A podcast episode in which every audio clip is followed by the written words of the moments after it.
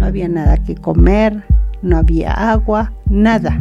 Elle, c'est Anita. Elle gère un hôtel dans le nord du Pérou.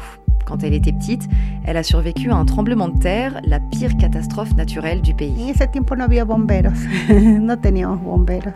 Él también me enseñaba y decía, esto tienes que hacer, rompe esta roca, ayúdame a sacar. Lui, c'est Berto, il travaille dans des mines en Bolivie. Tous les jours, il se lève et mâche un grand sac de feuilles de coca pour trouver la force de descendre dans les profondeurs de la terre. Prepara un explosivo, ya, aprendiendo poco a poco. Y tuming. Et cette langue-là, c'est du Wampis. Luz Mila la parle. Elle fait partie d'une communauté indigène dans l'Amazonie péruvienne. Hola, mi nombre es Lina María, vivo en Florencia, Caquetá, Colombia. Lina, elle, elle finit sa maison au sud de la Colombie. Aujourd'hui, elle n'est plus en train de fuir les guerres à cause des milices de son pays, mais avant, c'était pas la même histoire. Se me fue. Autochtone?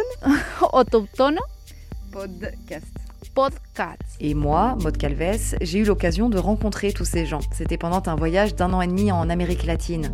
Je suis journaliste indépendante et j'ai la chance de pas mal voyager. Quand je rentre, ce que je raconte, ce sont les rencontres, moins les paysages. Parce que ces gens-là, ils m'ont permis d'en apprendre un peu plus sur leur pays, leur vision du monde, et je reconsidère souvent ma façon de penser grâce à elles et eux. Alors, je voulais vous en faire profiter.